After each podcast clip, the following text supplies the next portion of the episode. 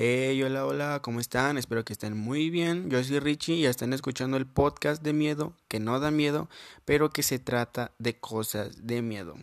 Así que bueno, sin más ni más, vamos a empezar. DJ, por favor.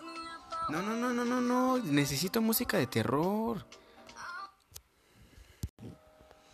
Ahora sí, amigos.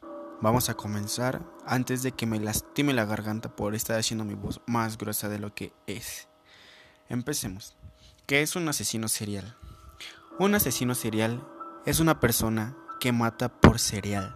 No es cierto. No, perdón. Chiste mal. Mira, hasta se corta la música de terror. Ya, va de nuevo. un asesino serial es una persona, es un individuo que asesina a dos o más personas en un lapso de 30 días. De ahí el término asesino en serie. Quiere decir que si no cumples con esas normas, básicamente no puedes ser un asesino serial, ¿ok? Tienes que matar a dos o más personas dentro de un lapso de 30 días, ¿ok? Si matas a dos personas en 60 días, no puedes ser un asesino serial. O sea, por favor, por favor, si van a ser un asesino serial, háganlo bien, háganlo bien, por favor, por favor. Aquí va. Bueno. Ya si quieren saber un poco más de cómo ser un asesino serial, visiten la página como ser un asesino serial.com.mx. Porque el día de hoy no vamos a hablar de eso. El día de hoy vamos a, el día de hoy vamos a hablar de la escolefrente historia de José Luis Calva. José Luis Calva fue un asesino que recibió el apodo del caníbal de la Guerrero, debido a las condiciones en que fue descubierto su último crimen. Durante el mes de octubre del 2007, una noticia conmocionó a México. Un hombre había sido detenido después de intentar huir de la policía. Posteriormente, los elementos judiciales entraron a su casa y se encontraron con una desagradable sorpresa. Había restos humanos cocinados y otros almacenados, en nombre del responsable, José Luis, quien recibió el apodo del caníbal de la Guerrero. José Luis tuvo una infancia tormentosa. A los dos años perdió a su padre, por lo que quedó a la custodia de su madre. Sin embargo, la mujer quien era responsable de él y sus seis hermanos comenzó a buscar refugio en el alcohol.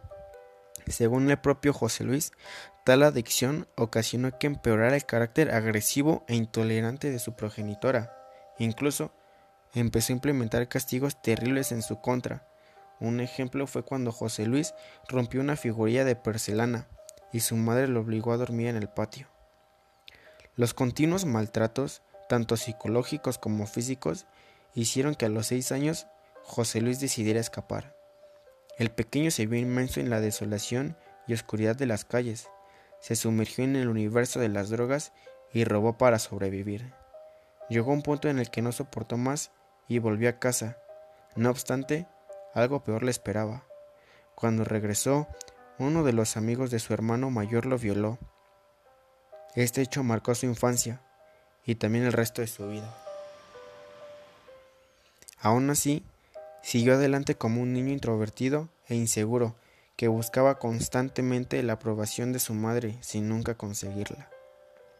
A pesar de las negativas, la idea, la idea, de recibir la aprobación de la madre nunca se desvaneció. Incluso, José Luis llevaba a sus novias para que las aceptara. En 1992 se casó y tuvo una hija pero el matrimonio fracasó. Mientras tanto, en él creció un rencor silencioso hacia su madre y hacia las mujeres, que terminó en odio y lo convirtió en feminicida. A pesar de todo, en 2004, José Luis encontró otra relación. Esta vez no solo prosperó, sino que culminó en tragedia. No se sabe con certeza cómo o por qué sucedió, pero José Luis secuestró, torturó y asesinó a su pareja. Luego se deshizo del cuerpo. Tiempo después, cobró a su siguiente víctima. Esta vez se trataba de una mujer que se dedicaba a la prostitución. El método, el mismo, y hasta entonces el autor se mantuvo impune. La buena suerte e inteligencia del asesino fueron insuficientes cuando ejecutó a su tercera víctima. Los familiares pusieron una denuncia para tratar de dar con su paradero iniciaron las investigaciones. Entonces llegó el 8 de octubre del 2007.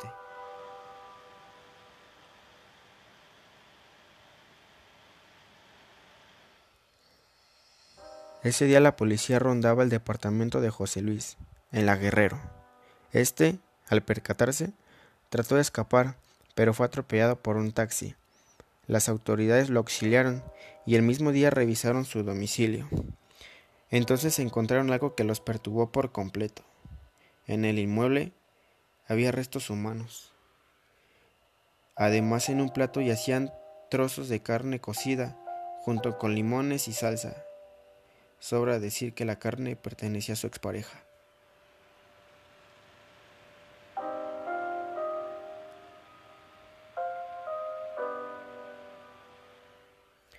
Finalmente el asesino de la Guerrero fue procesado y encarcelado, aunque ya había alcanzado la fama mundial. Poco tiempo después, el 11 de diciembre del mismo año, lo encontraron colgado en su propia celda, por lo que se declaró que la causa de su muerte había sido suicidio. No obstante, su hermana sostuvo que el cadáver presentaba huellas de tortura y violación. Además, el cinturón con el que supuestamente se había colgado no le pertenecía, por lo que con mayor responsabilidad había sido asesinado.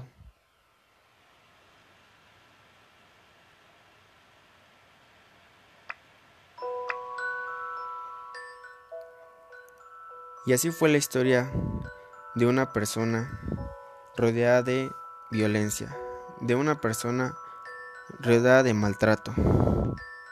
Esa fue la escalofriante historia de José Luis Calva, el caníbal de la Guerrero.